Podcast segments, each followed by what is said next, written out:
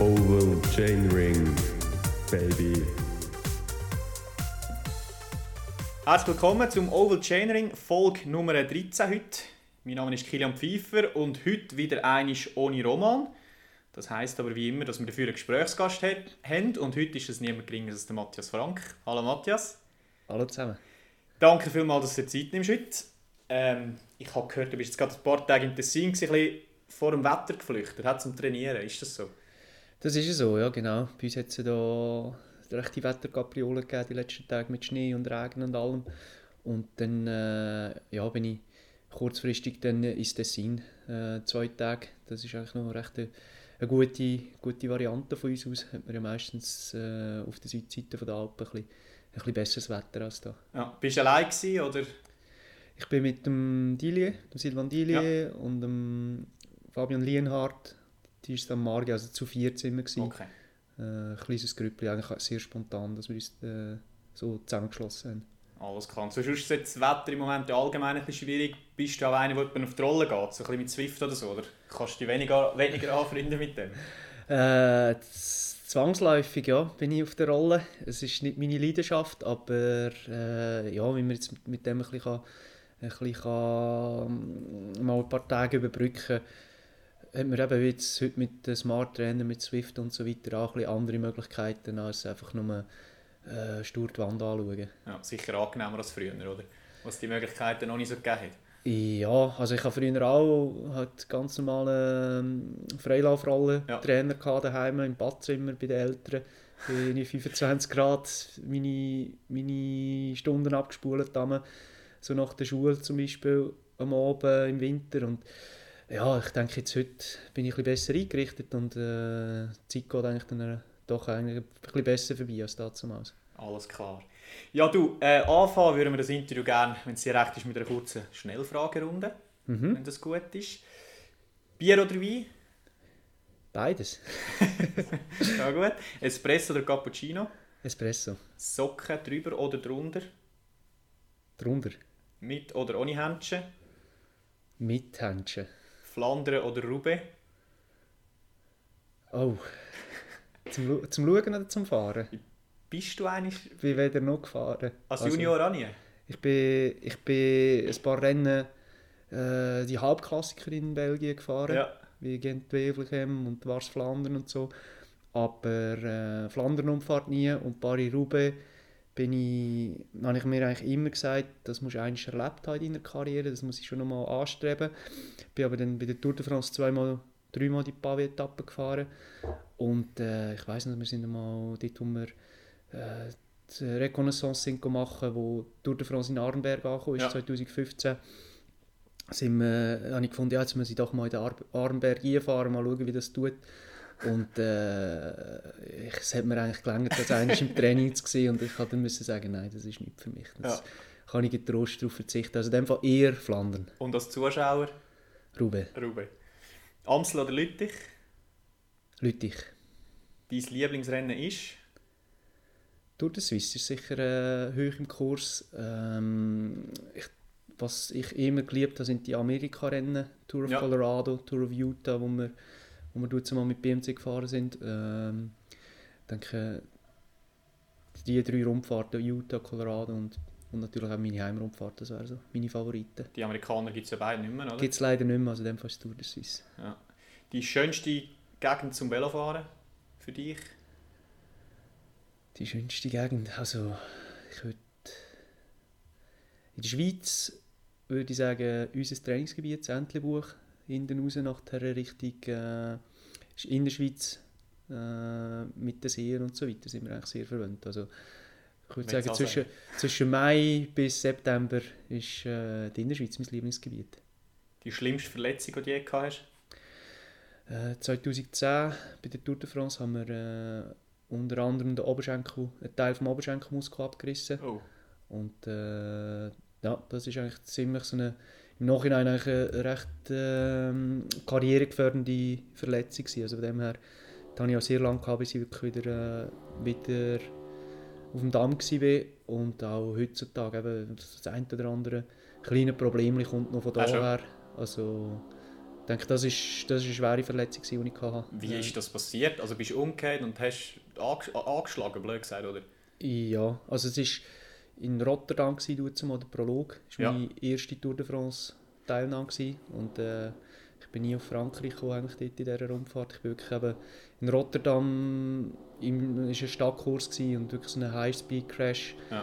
Äh, das Rad weggerutscht und habe, äh, dann mit dem Oberschenkel eigentlich eine Balustrade gestreift, wo mir eigentlich dann wirklich den, den Muskel äh, ziemlich zerfetzt hat. Ja, klingt nicht gut. Ja. Und wie lange hast du das Gefühl gehabt, hast du gehabt, bis du wieder ein einigermaßen in der, in der früheren Form warst, nach dieser Verletzung?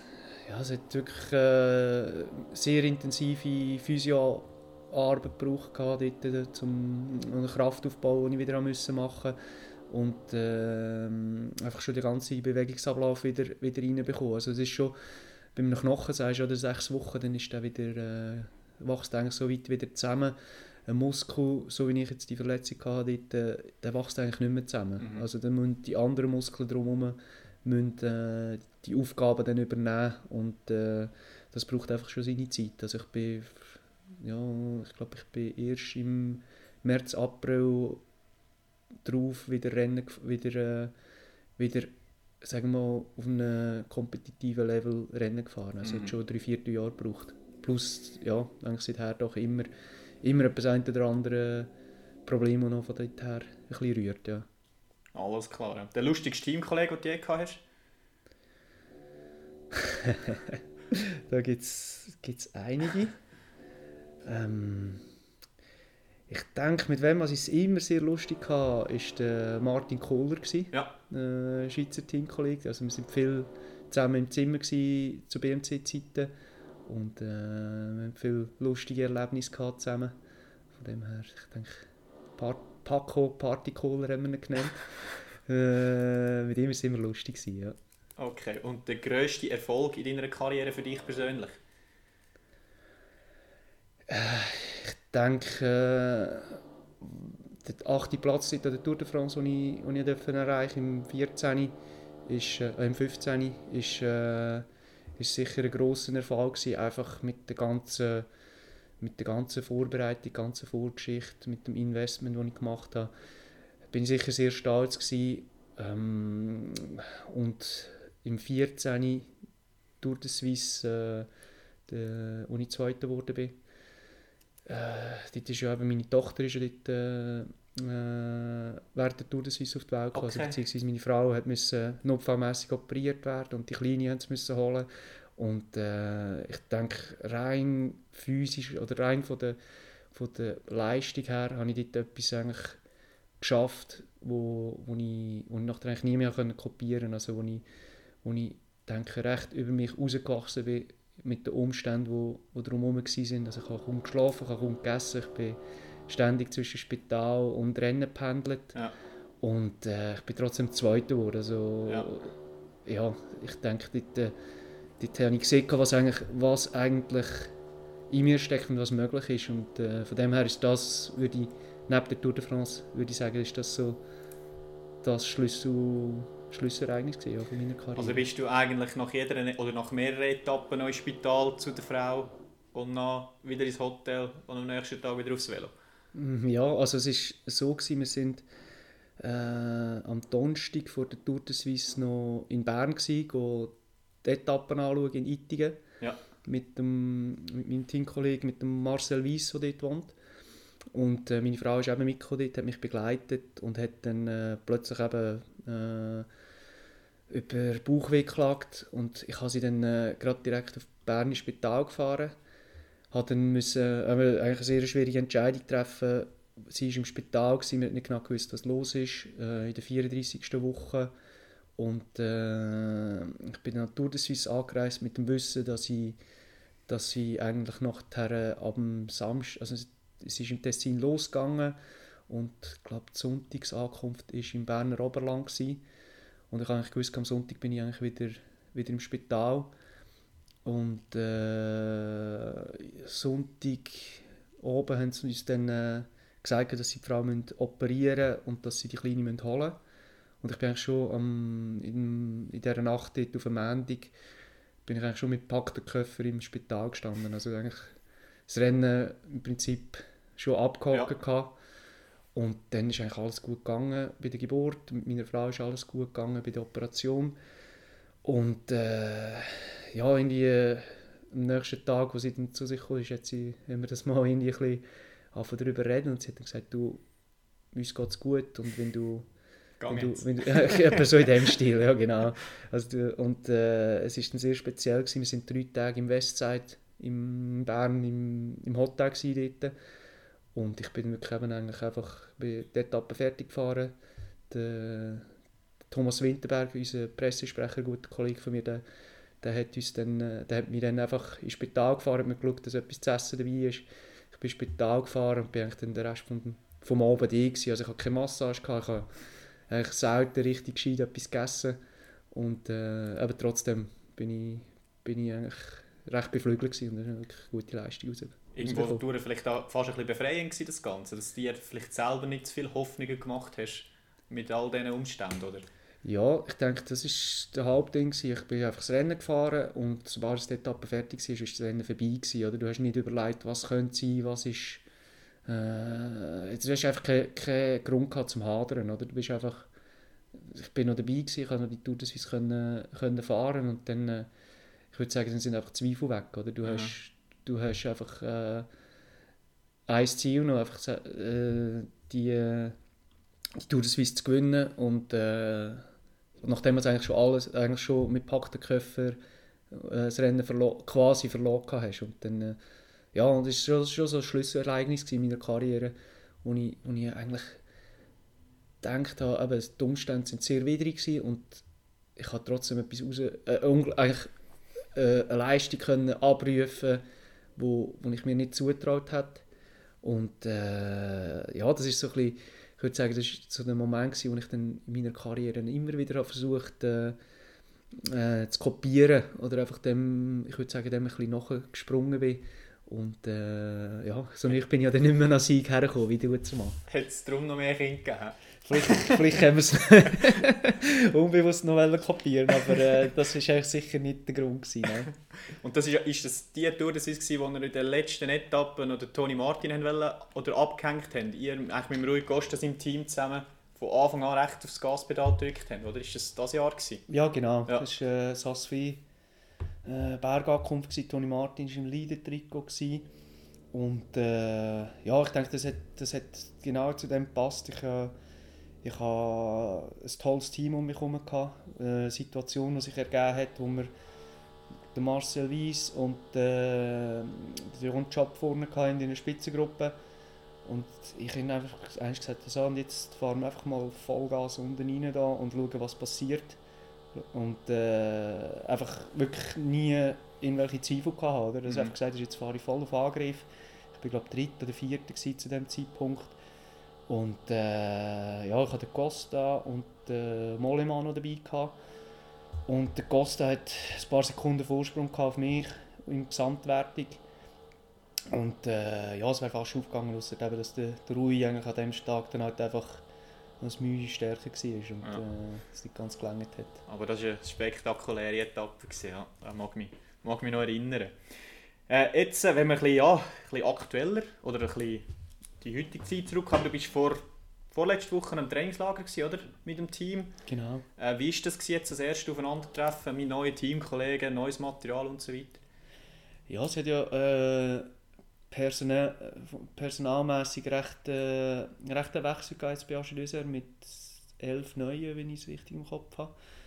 Äh, elf neue Fahrer, neues Material mit BMC ähm, und sicher auch von der, ich würde sagen, von der, von der Aus, Ausrichtung vom Team her äh, recht äh, Change, wo jetzt ja, mit dem, mit dem Romain Bardet und dem Pierre Latour, wo weg sind, wo eigentlich so ein bisschen ich würde sagen, vor allem der Roman, der jetzt lange Zeit die Identität eigentlich von dem Team recht bestimmt hat und äh, die Taktik vom Team. Und, äh, und eben, wo jetzt, wo jetzt eigentlich viel mehr der Fokus auf den Klassiker wird liegen. Und von dem her ja, ist sicher äh, eine, grosse, eine grosse Veränderung für das Team. und darum ist sicher auch jetzt gerade im Hinblick auf äh, mit der Pandemie, wo wir gerade drin sind, doch sehr wichtig sein, denke ich, für uns alle, dass wir, dass wir mal eins können, wirklich zusammenkommen mit halt äh, entsprechenden Schutzmaßnahmen, aber dass wir uns einfach mal wirklich alle treffen, alle Fahrer kennenlernst äh, und einfach einander äh, ja, das, das Vertrauen und das, die, die Chemie aufbauen zwischeneinander. Hast du Michi auch angesprochen? Er hat dann gesagt, letztes im Interview, aber er sei extrem froh, dass er wieder auf BMC fahren sei wie eine alte Finke für ihn, Zitat Ende. Ist es für dich ähnlich, oder? Definitiv, ja. Also, wir haben, äh, ja, das ist ähm, vielleicht so ein, ein, ein offenes, offenes Geheimnis, dass wir bei AG Dessert die letzten Jahre äh, doch recht, recht schwierige Jahre haben in Sachen, was Material anbelangt. Ja. Also mit, äh, mit dem Wechsel mit, äh, in Last Minute von Factor zu Eddie Merckx.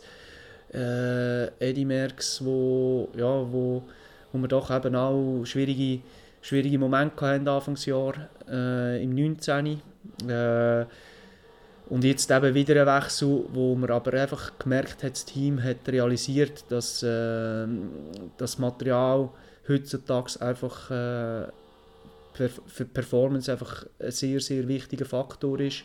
Und man ja, jetzt auch mit, im Hinblick da, auf dem, von dem neuen Budget, mit äh, einem erhöhten Budget, das wir jetzt haben von, von Citroën her, wo, wo als Co-Sponsor dazugekommen ist, dass man einfach mit dem Geld jetzt auch ein bisschen, ein bisschen mehr Möglichkeiten hat. Mhm. Mal eben, vielleicht beim Material nicht unbedingt muss äh, im Geld hinten springen, sondern wirklich einfach können sagen, okay, wir, wir, wir versuchen die besten Partner, die es gibt, äh, an Bord zu holen und äh, das beste Material können zur Verfügung stellen. Und das ist natürlich äh, für uns Fahrer auch eine grosse Motivation. Der Michi Scher ist ja nicht nur jetzt neuer Teamkollege, sondern auch Trainingskollege vielfach, oder? Mhm. Äh, ändert sich für euch zwei irgendwie überhaupt etwas im neuen Team? Weil ihr seid ja eigentlich vom Fahrtyp her so unterschiedlich, dass ihr ja kaum oder dass ihr sicher nicht viele Rennen zusammenfahren werdet, oder? ja, es ist, äh, eben, wir sind ja quasi Nachbarn. Ja. Wir äh, wohnen beide im gleichen Dorf, eine Kilometer Luftlinie von der Wand weg. Und ja, wir haben, äh, wir haben ja schon längere, oder schon eine ganz lange Freundschaft zusammen. Wir sind äh, wir haben früher angefangen im gleichen Verein, sind äh, zusammen in der Schule, also haben zusammen okay. in der Parallelklasse Matur äh, gemacht. Wir sind äh, bei BMC vier, vier Jahre zusammen gefahren und äh, ja, durch das und, und eben durch das, dass wir so nicht nebeneinander wohnen, auch sehr viel zusammen trainieren. Und äh, es ändert sicher auch etwas. Also ich denke, denke doch, dass wir etwa die Rennen werden zusammenfahren und äh, auf das freue ich mich natürlich auch sehr. Und das ja, ist eine coole Geschichte. Mhm. Äh, was für Rennen, weißt du schon plus minus? Oder wie sieht die Rennplan aus für, für die nächste Saison? Ja, das ist, äh, merkt man schon im Frühling da, oder im, im Frühjahr, dass die Pandemie doch noch nie, uns noch nicht wird loslassen und äh, die Rennkalender jetzt noch mal ein bisschen durcheinander gewirbelt werden. Und ich denke, jetzt gerade im Frühling werden wir uns nicht viel sehen, Michi und ich. Wir haben gedacht, sollen Valencia-Rundfahrt und Murcia-Rundfahrt zusammenfahren, die sind schon gecancelt worden. Und dann geht es eigentlich für ihn Richtung Klassiker und für mich geht es eigentlich eher Richtung Giro, äh, Tour de Suisse und äh, die Vuelta ist auch ein Thema. Ja. Und von dem her ja, werden wir uns wahrscheinlich vielleicht an der Tour de Suisse sehen und äh, ansonsten einfach zum Trainieren zwischen den Rennen. Alles klar. Du hast vorhin noch die Ausrichtung des Teams angesprochen, die sich ein verändert hat durch die Neuzugänge, die wir hatten. Heisst das für dich, du wirst, eben, weil jetzt der Bardi und der Latour nicht mehr sind, viel mehr Freiheiten haben in den Rennen, die du fährst? Ja, meine Rolle wird sich sicher bisschen ändern. Äh, jetzt gerade mit dem Roman äh, ist, ist eigentlich meine, meine, meine Rolle gewesen, dass ich ihn versucht habe, in der, vor allem in den grossen Rundfahrten so gut wie möglich zu unterstützen. Jetzt bei der 2017 Tour de France und der dritte wird, ist ein tolles Erlebnis gewesen, wo, wir, ja, wo ich denke, äh, viel von meiner Erfahrung, die ich dürfen sammeln als als Fahrer für Gesamtwertung können mit ihm teilen und ihm, ihn unterstützen, auch im 18.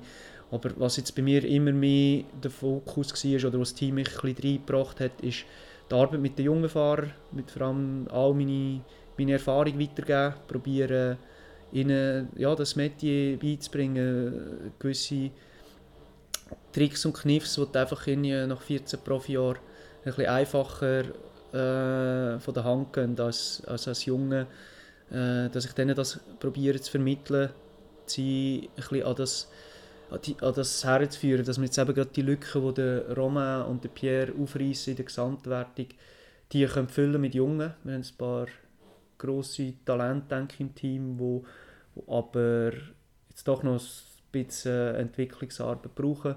Und die Idee des Teams ist wirklich auch, die jungen Fahrer nachzunehmen, probieren an die, an die Rolle herzuführen. Und das ist eigentlich jetzt auch so ein bisschen meine Aufgabe, die jetzt begleiten. Jetzt gerade beim Giro werden wir wahrscheinlich mit sehr vielen von diesen jungen Fahrern am Start stehen. Die werden ihre ersten Gehversuche machen in, in einer Grand Tour oder in einer Gesamtwertung. Also wirst du mehr vielleicht die Rolle als Road Captain übernehmen, statt dass man dich vielleicht wie der Vuelta, äh, wenn ich es im 16 in jeder Fuga gesehen ja, also ich hoffe, das wird auch noch möglich sein, dass ich auch, eben, wie jetzt die Vuelta, die du ansprichst, 2016, es war eine Art und Weise zum Rennen fahren, die mir sehr gefallen hat. Einfach mal äh, Gesamtwertung beiseite lassen und einfach Vollgas auf, auf Etappensieg zu fahren. Und eben dort an der, an der Welta hat es geklappt. Ich konnte eine gewinnen. Ich bin, glaube ich, äh, fünfmal in der Top 10 gewesen, ja. dort, äh, eine gewonnen.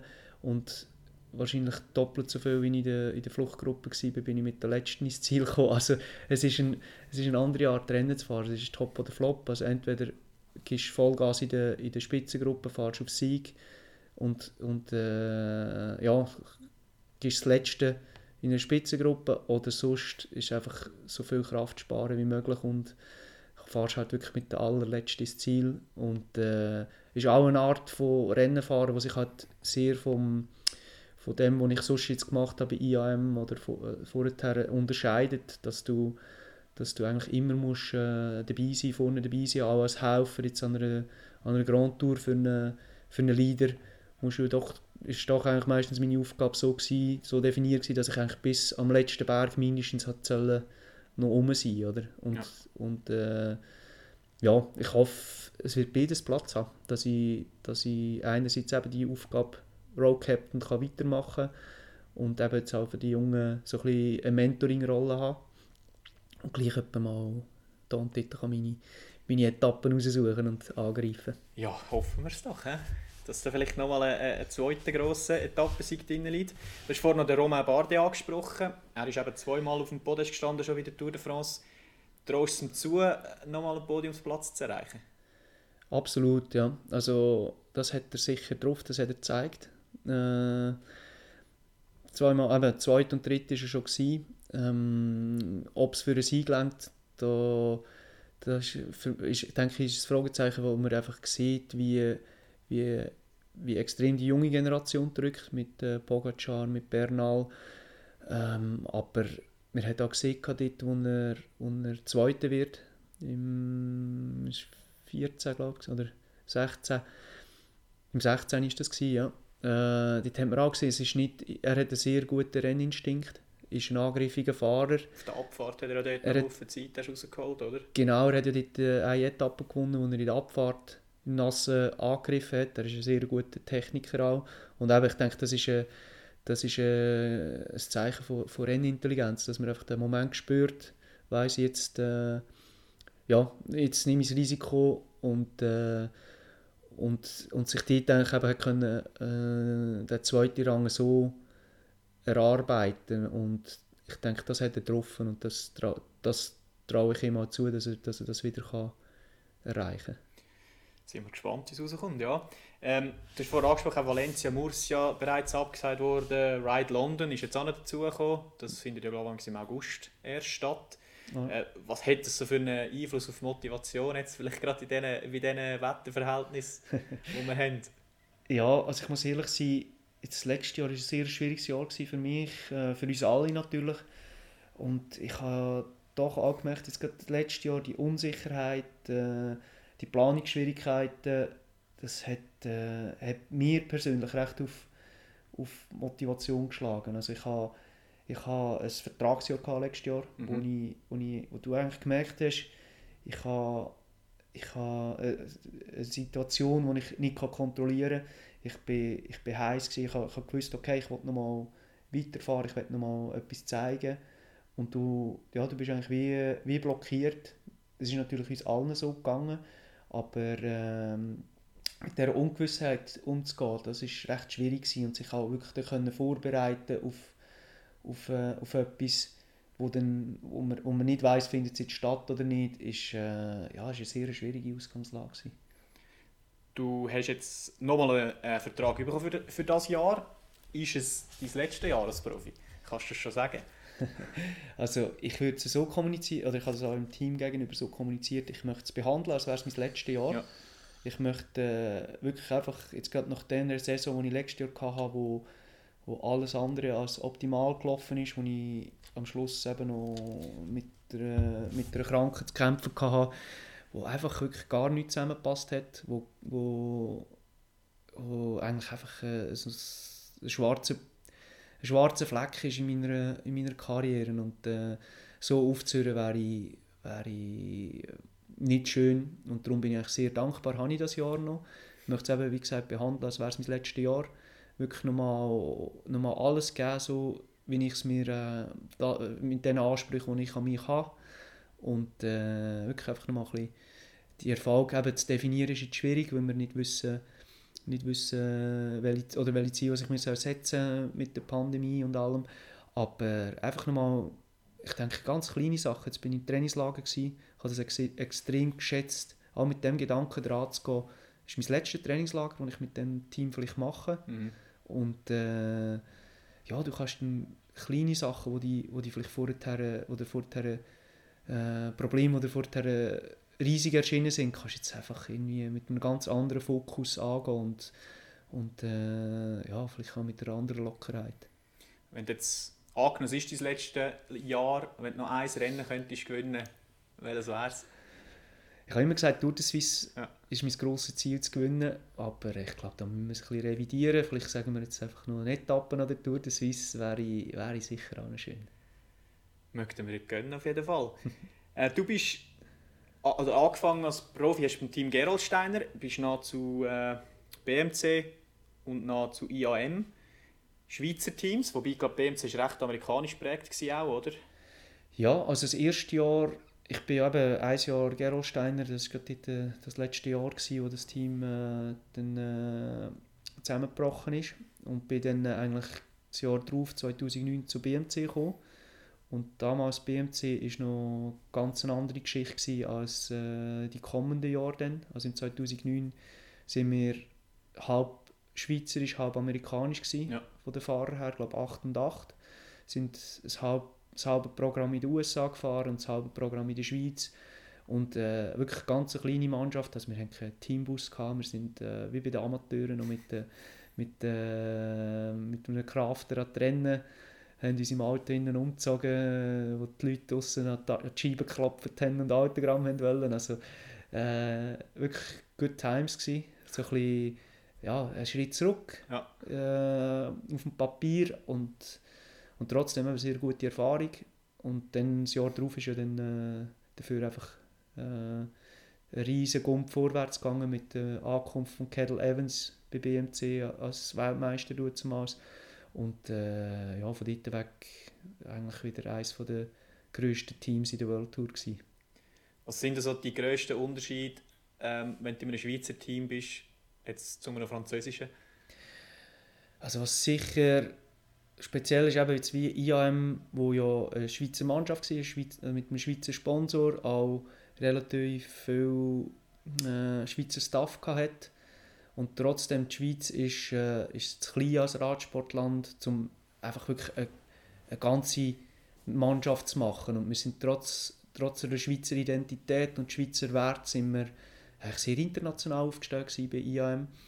Und äh, ich denke, das ist ein bisschen der Unterschied. In Frankreich hast du doch so einen grossen Pool an Fahrern und an Staff, an Leuten, die du kannst haben wo, wo sich also die Teams über so eine lange Zeit entwickelt haben. Eben Agi Döser gibt es, sollte ich nicht falsch sagen, aber ich habe gemeint 25 Jahre, mit etwa 22 Jahren äh, Agi Döser als Sponsor, also so einen treuen Sponsor findest du selten, oder?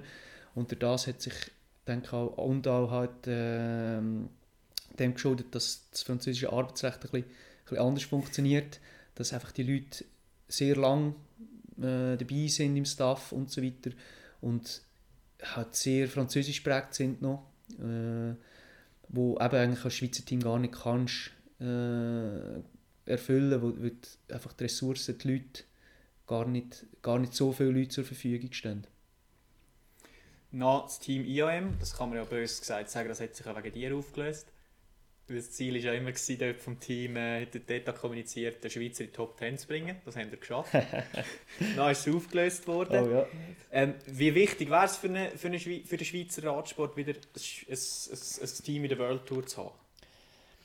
Ich denke, aber jetzt gerade bei IAM, das ist, ähm, ist eine geniale Sache gewesen. Also für mich ähm, und für viele Schweizer Fahrer äh, wirklich ein Glücksfall gewesen. Äh, dass es wirklich eben einen Schweizer Sponsor hat und einen Schweizer Leader braucht in dem Moment, äh, ist für mich, für meine Karriere ein riesiger Glücksfall gewesen, weil es hat mir wirklich die Chance gegeben, einmal ja, die Leaderrolle, die Verantwortung können zu übernehmen, dort reinzukommen in einem Team, das jetzt doch nicht gleich noch nicht das Top World Tour Team ist.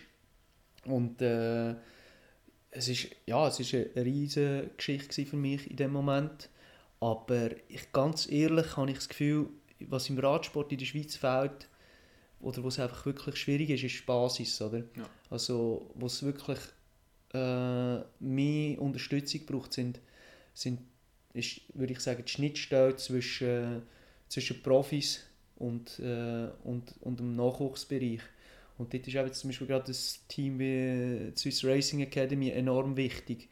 Ein Conti-Team, das den Jungs eigentlich äh, die Chance gibt, äh, in das Profimetier reinzukommen, mit äh, guten Strukturen sie an das herführt. Und ich denke, der nächste Schritt, der noch fehlt in der Schweiz, wäre dann vielleicht eher vom Pro-Conti-Niveau. Ein Team, das dann wirklich auch bei gewissen grossen Rennen kann starten kann, wo aber einfach noch viel Nachwuchsarbeit macht. Weil ein World Tour Team ist zwar super für, äh, als Aushängeschild, aber für die Probleme, die wir eigentlich haben in der Schweiz, mit, äh, im, vor allem für, für die Jungen im Nachwuchs, äh, ist das nicht, bin ich nicht sicher, ob das World Tour Team eigentlich unbedingt das ist, was es braucht. Es haben eigentlich einen Haufen Schweizer dort und Team IAM haben eigentlich kein, kein Team mehr gefunden, gehabt, aber sicher nicht auf, auf höchster Stufe. Mhm. Würdest du auch sagen, dass wenn jetzt die Fahrer ähm, Italiener oder Franzosen gewesen wären, dass sie es einfacher gehabt hätten, ein, ein neues Team zu finden? Ja, das ist sicher so. Das sage ich auch vielen meinen, meinen französischen Teamkollegen. Also ihr lebt in, in Disneyland, oder? Ja. Also es ist, es, ist, äh, es ist schon so, oder? Eine französische Mannschaft braucht Franzosen. Jetzt Agi Döser hat, äh, hat extrem aufgemacht, oder? Äh, in, äh, wo, wo viel mehr Ausländer sind, als, als, äh, als früher eigentlich dort sind. Und die Teams waren schon international, aber einfach für einen französischen Sponsor, wie zum Beispiel vorher AG Döser, ist einfach der französische Markt wichtig. Und der französische Markt bearbeitest du einfach mit französischen Fahrern. Das heißt, sie haben sechs, fünf, sechs Teams, also zwei in der, drei in der World Tour mit Cofidis, FDG und uns und dann drei oder vier im Pro-Conti-Bereich. Und Kontinentalfahrer sind ja in Frankreich auch schon Mhm. eigentlich zahlte Profis. Und von dem her haben sie es sicher viel einfacher, zum einen zahlten Vertrag zu bekommen, als, als viele, viele in anderen Ländern. Ja. Sicher bequemer, oder? Als Franzose auch Franzosen einzustellen, denke ich. Ja, du, du siehst ja auch, dass äh, viele französische Fahrer einfach ihre ganze Karriere in Frankreich verbringen. Redet auch nicht Englisch, oder? Diesen Jungs mal ein bisschen, ein bisschen Feuer, also wir sind jetzt auch ein bisschen dran, den Jungs ein bisschen, das ist auch mir wichtig, ich probiere das den Jungen weiterzugeben. Ihr sind, ihr dass sie sich auch ein bisschen bewusst sind, okay, sie haben eine, tolle Ausgangslage, aber vielleicht ist es nicht schlecht, um sich den, um den Horizont auch mal ein bisschen erweitern, vielleicht mal einen Schritt ins Ausland zu probieren.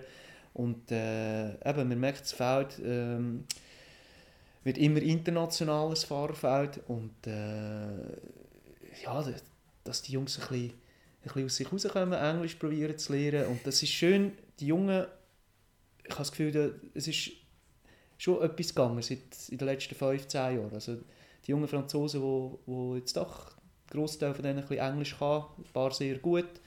Und, äh, und eben auch mit dem Gedanken mal spielt, vielleicht muss ich mal ins Ausland, vielleicht muss ich mal äh, einen Schritt weiter machen. Und ich, ich finde das eigentlich ein guter Gedanke. Dass sie dann vielleicht schlussendlich gleich die ganze Karriere in Frankreich verbringen, einfach weil es einfacher, bequemer, sicherer ist.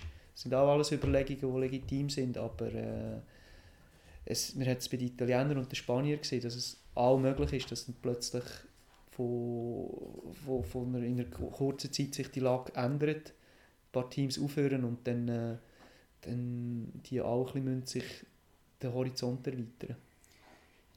Du hast aber genau den umgekehrten Weg gemacht, bist im 17 zum äh, Team AG Desert gewechselt, von einem Schweizer Team. Ähm, wo der Wechsel kommuniziert wurde, hat man so ein bisschen lesen dass du, das, dass du bewusst jetzt auch eher wieder willst, als, als Helfer in einem Team sein, statt wirklich als Leader. Ist, ist das wirklich so gewesen? Ist das bewusst so gemacht worden von deiner Seite her, oder? Ja, also natürlich mein Traum-Szenario wäre gewesen, dass IAM weitergeht mhm. und, äh, und einfach wirklich so, wie das gelaufen ist, können weitergehen. Aber, aber es war eben das Jahr, gewesen, wo äh, IAM aufgehört hat und äh, Tinkoff, äh, Saxo Tinkoff dort äh, eingegangen ist. Und dann äh, ja, ist auch klar gewesen, äh, IAM braucht einen Schweizer Leader, einen, der eben, wo gezeigt hat, dass er in die Top 10 kann fahren kann. Aber international ist das weniger, oder ist, ist halt eher der, der Helfer gefragt gewesen, oder? Und äh, dort habe ich gemerkt, auch, ich bin mega dankbar gewesen, dass ich die Chance im 15 können wahrnehmen auf Tour fahren. Aber ich habe einfach gesehen, das hat mir eigentlich wirklich meine Limiten aufgezeigt. Also ich denke, ich habe mega viel investiert in das Jahr. Ich habe, ich habe wirklich einfach alles dem Ziel untergeordnet.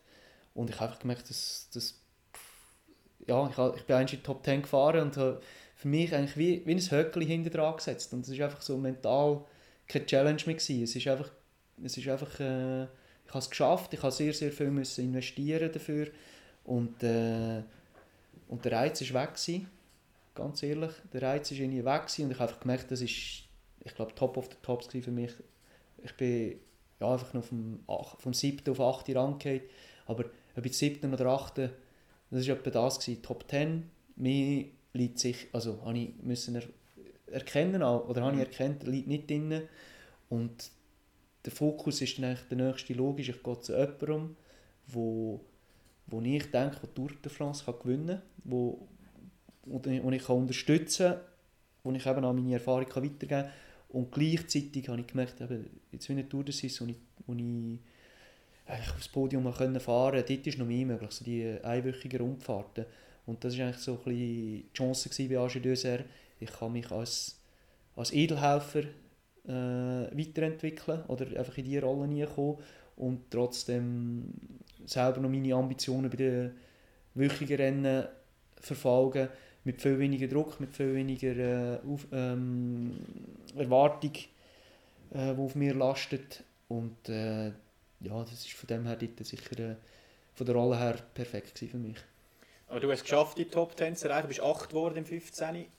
Was braucht es neben all dem physischen logischerweise, vielleicht wo man als Außenstehende nicht so sieht, um so ein Resultat zu erreichen? Vielleicht gerade vom Mentalen her oder so? Ja, ich hatte im 15 eine schwierige Vorbereitung. Gehabt. Also ich bin äh, Dauphiné-Rundfahrt, äh, ja, wo eigentlich immer so der grosse Test ist für, für Tour de France Dauphiné aufgeben mit der Stirnhöhlenentzündung. Also das Problem, das ich früher etwa die geplagt hat. Mhm. Ich hatte Antibiotika genug gehabt und äh, wirklich von dieser Dauphiné heimgekommen und das Gefühl gehabt, das geht gar nicht. Also ich bin, ich bin physisch recht äh, wirklich einfach äh, recht an einem Tiefpunkt gewesen und das eben so kurz vor der Tour de France. Und vielleicht auch dort musste ich einfach meine Erwartungshaltung nochmal revidieren. Ich bin an die Tour de France gegangen und habe gesagt, okay, und jetzt, die Tour de France ist 10 Tage, die ersten 10 Tage sind ja eigentlich nur, sind wir auf der Fläche rumgefahren, einfach ja. mit, äh, mit Bave, mit, äh, mit Seitenwind und, mit äh, ja, einfach wirklich Tagen, wo Wie es gerne hast. so, so wie ich es liebe, ja genau. Nein, wirklich einfach genau eigentlich nicht mein Ding ist. Und trotzdem habe ich mir einfach gesagt, «Schau, du gehst in die Tour und du willst einfach nichts bereuen. Du willst einfach keinen Tag müssen sagen, ich habe irgendetwas falsch gemacht oder irgendetwas, irgendetwas besser können machen Und das war eigentlich mein einziges Ziel an der Tour de France. Ich wollte am Abend am Velo steigen, alles gegeben haben. Bei einer Windkantenetappe mir keinen einzigen Vorwurf müssen machen, dass ich nie, dass ich nicht in der richtigen Position war. Und das ist der Unterschied, denke ich, der dann, wo dann, wo dann äh, eigentlich ausgemacht hat, dass ich, dass ich das können erreichen die Top 10. Ich war einfach konstant gewesen, nicht, nicht auf einer super, nicht auf, physisch nicht auf meinem besten Level, aber ich weiß nicht, so, gerade die, Ka- die Kabelsetappen, ich habe das, ich, ich habe, ich habe wirklich den ganzen Tag einfach können vorne reinfahren, jede Sek- jeden Meter gekämpft, äh, Positionskämpfe einfach, äh, einfach, ja, einfach reingehauen, drauf gehauen, bin ein paar Mal auf dem Platz gelegen, was, was auch dazugehört. Und trotzdem bin ich eigentlich gut durchgekommen, ein super Team, das mich unterstützt hat. Und äh, ich denke, das ist das, was ich an dieser Tour de France äh, gelernt habe. Ich habe einfach ich habe nie aufgegeben. Ich habe, bin immer für, äh, ans Limit gegangen und an mein Limit, das, was ich können, das, was ich geben habe ich gegeben. Und das, das hat eigentlich dazu geführt, dass ich es so weit geschafft habe. Ist für dich der Druck an einer Tour de Suisse fast grösser als an einer Tour de France? Mm, Das ist ein bisschen speziell. An der Tour de Suisse bin ich, äh, ich liebe das Rennen. Das ist wirklich so eine, äh, äh, eine Einstellung, wo ich einfach gewusst habe, das Rennen, das kann ich, das mache ich gerne, das, das liebt mir. Es ist eine Zeit im Jahr, wo ich einfach irgendwie, wo ich einfach irgendwie äh, nicht viel kann falsch machen kann, wo es einfach läuft. Oder? Und bei der Tour de France, das war eigentlich immer ein Hassliebe. Gewesen. Also, ich hatte eben 2010 den schlimmen Sturz, gehabt, 2013 bin ich im Aufgebot von BMC und bin dann rausgestrichen worden, äh, kurzfristig. Und 2014, nachdem was ich eigentlich ein super, ein super eigentlich so ein Durchbruchjahr hatte, wieder äh, gestürzt an der Tour de France und die Oberschenkel gebrochen.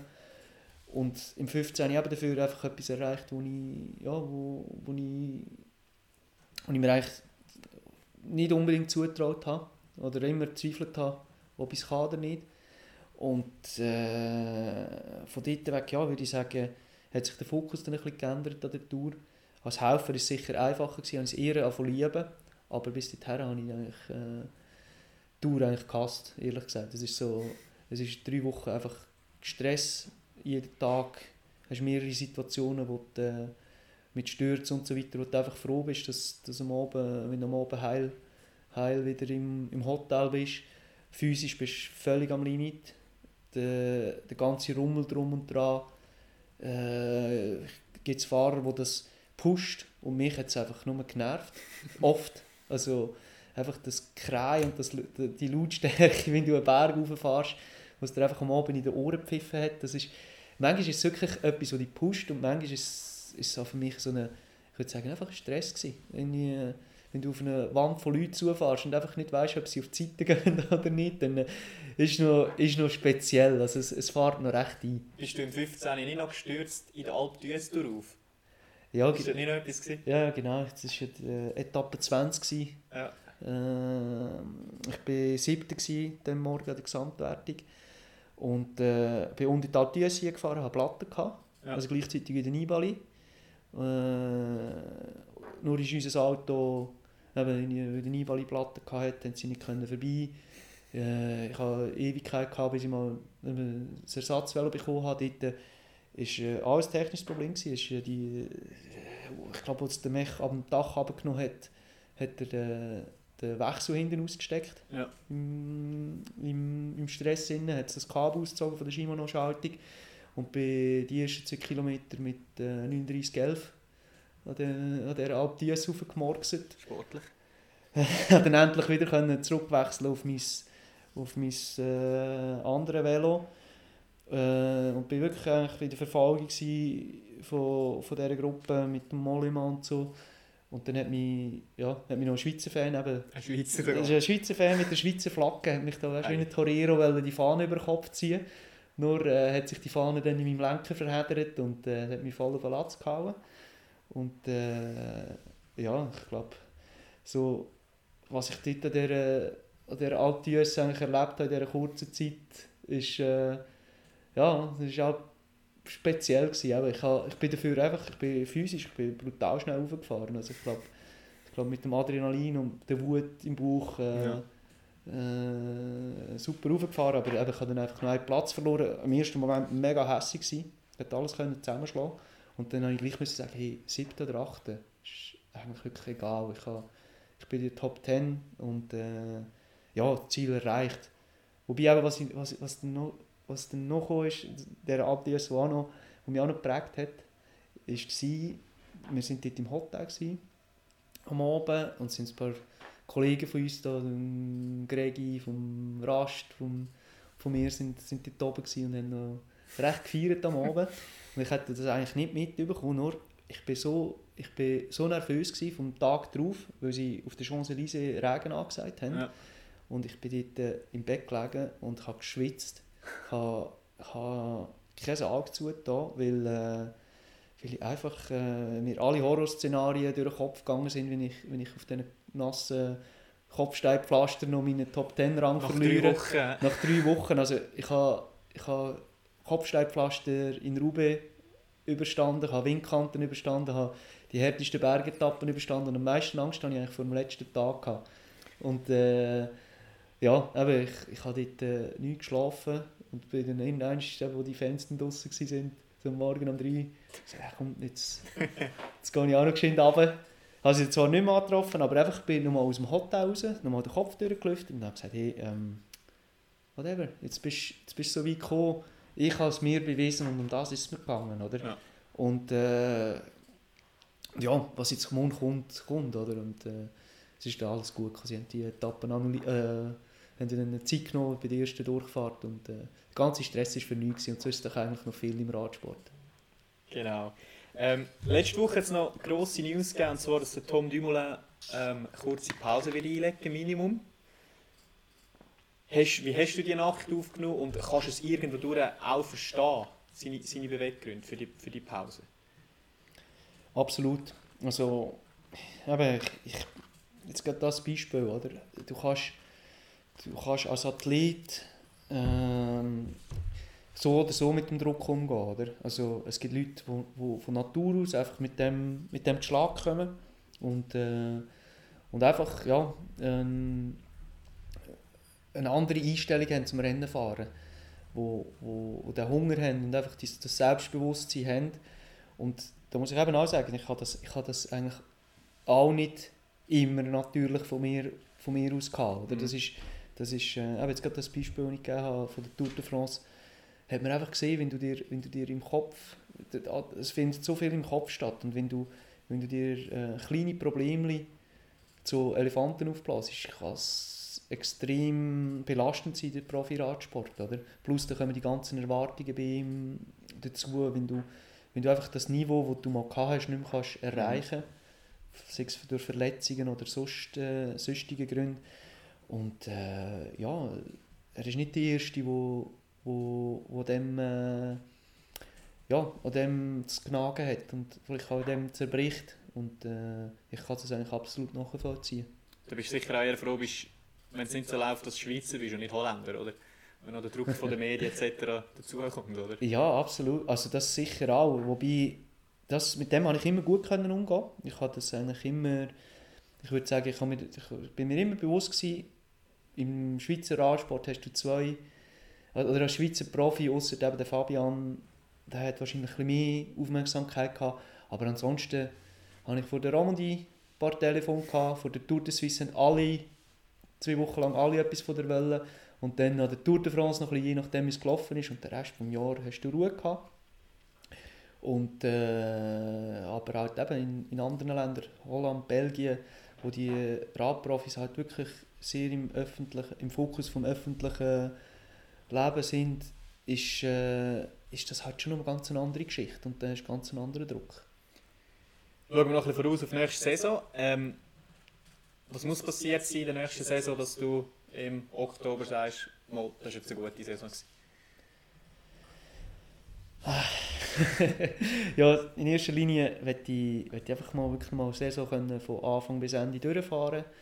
Äh, Giro nochmal auf, auf äh, Mailand oder wo, wo, wo er dann aufhört zu kommen, mit einem Etappensieg vielleicht oder einfach einem, wirklich einem positiven Erlebnis. Tour de Suisse nochmal das Gleiche, einfach können, können sagen, es war eine gelungene Sache. Gewesen.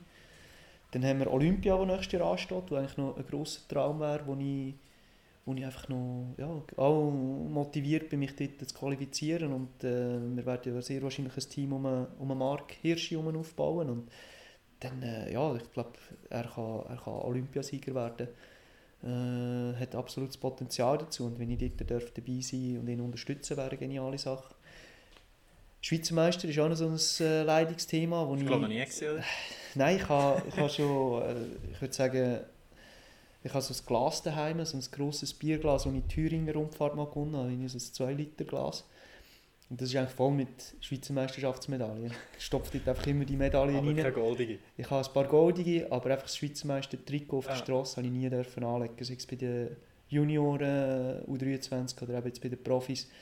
Und äh, ja, das wäre auch noch so eine, so eine ich würde sagen, auch noch mal etwas, wo, wo ich gerne in meiner Karriere würde, ein Höckli hinterher setzen. Inshallah, wenn es dieses Jahr soll sein wäre es mega cool. Und sonst, äh, ja, kann ich jetzt auch sagen, wenn es im Oktober halt nicht so ist und die Ziele nicht erreicht habe, dann äh, sei es darum, ich möchte einfach in erster Linie nochmal Spass haben, wirklich das Rennen, das, die Saison genießen und, äh, das ist, ich würde sagen, ist mir heutzutage viel wichtiger als das Resultat.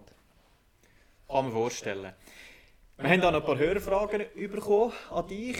Und zwar hat jemand wissen, welches deine Lieblingsvelostrecke im Luzerner Hinterland ist. Im Luzerner Hinterland. Ähm, ich fahre sehr gern, also was ich früher immer gemacht, sehr gerne gemacht habe, ist der ganze Hügelzug zwischen äh, Rockliswil, wo ich aufgewachsen bin, Altbüren, Reiden, oder Altbüren, Fischbach, äh, mit dem Omstel, äh, Omstel Bodenberg.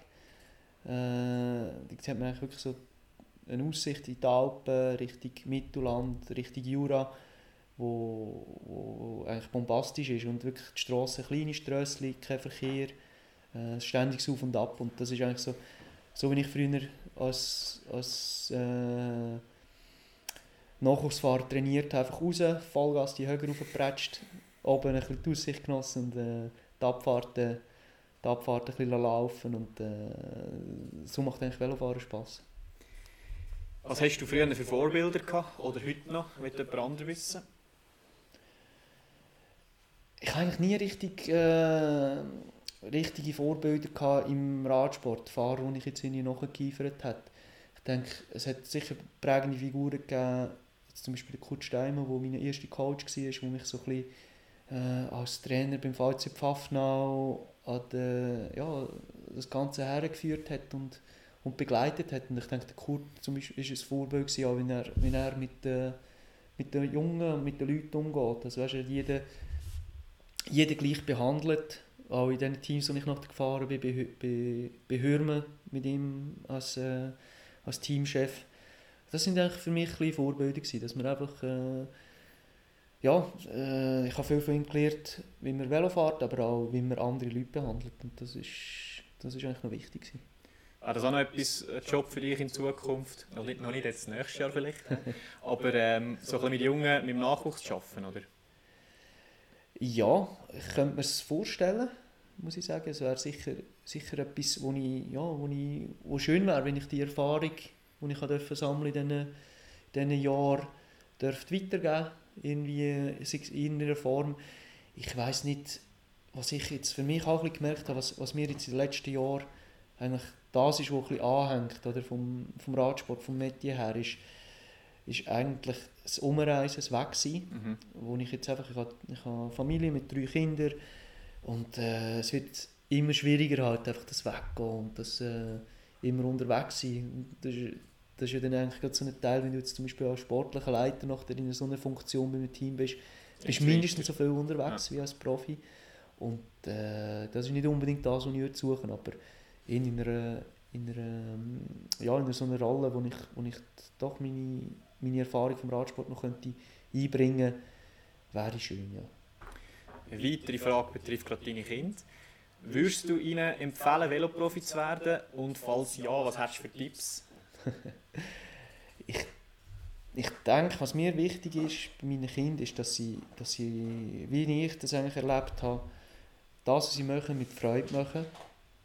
Und aber äh, mit, ja, mit Leidenschaft und, und, das, und einfach äh, lernen, dass, dass es sich lohnt, für etwas zu kämpfen und, äh, und einfach ja, dahinter zu sein und, und, äh, und einen gewissen Ehrgeiz zu haben. Und sei es das im Radsport oder in einem anderen Sport, äh, ist mir eigentlich egal, aber ich denke, prinzipiell Sport ist eine Top-Lebensspur. Also der Radsport war für mich eine, eine super Lebensschule. Gewesen. Hat mich von viel Seich abgehalten in der Jugend. und von dem her, ja, da geht sicher vielen gleich. Äh, ja, es ist, eine super, super Erfahrung und äh, da ist der Sport allgemein wahrscheinlich sehr wichtig. Noch eine letzte Frage. Ich weiß nicht, ob diese Frage vielleicht besser noch müsste an einen Arzt richten statt, statt an dich, aber jemand beschwert sich da über mangelndes Gefühl und Kraft in der Hand nach längeren Velofahrten, ob du ihm da könntest weiterhelfen An was das könnte liegen? Ja, ich, äh, ich kenne die Problematik. Ich habe, okay.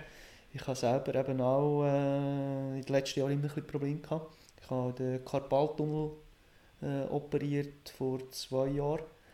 Äh, ist ein bisschen Berufskrankheit bei uns Velofahrer. Es gibt viel. Äh, halt eben bedingt durch die Haltung auf dem Lenker, dass, dass halt einfach die Nerven äh, ein bisschen strapaziert und abgedrückt werden. Also wie jemand, der viel am Computer hockt.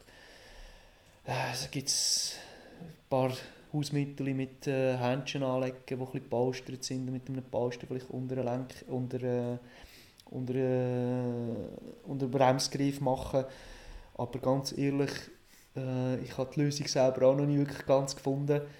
Äh, bei mir hat es eben gerade jetzt damit zu tun, dass ich die, dort, wo ich den Muskel abgerissen habe, 2010, der Tour de France, ist eigentlich äh, eine Disbalance um, wo, wo auch bedingt, dass, dass, ich, äh, dass ich die Probleme habe mit, de, mit den Händen. Ist eigentlich, eigentlich noch speziell. Also das ist der Oberschenkelmuskel, der bedingt, dass mir die Hand einschläft. Oder? Mhm. Das ist, hat lange gebraucht, bis man das so ein bisschen bis man das so ein bisschen herausgefunden hat und verstanden hat. Und ich bin jetzt lange schon dran, eigentlich mit dem Physio, mit Osteopathie und so weiter, an dem am Arbeiten, mit dem Kraftaufbau gezielt.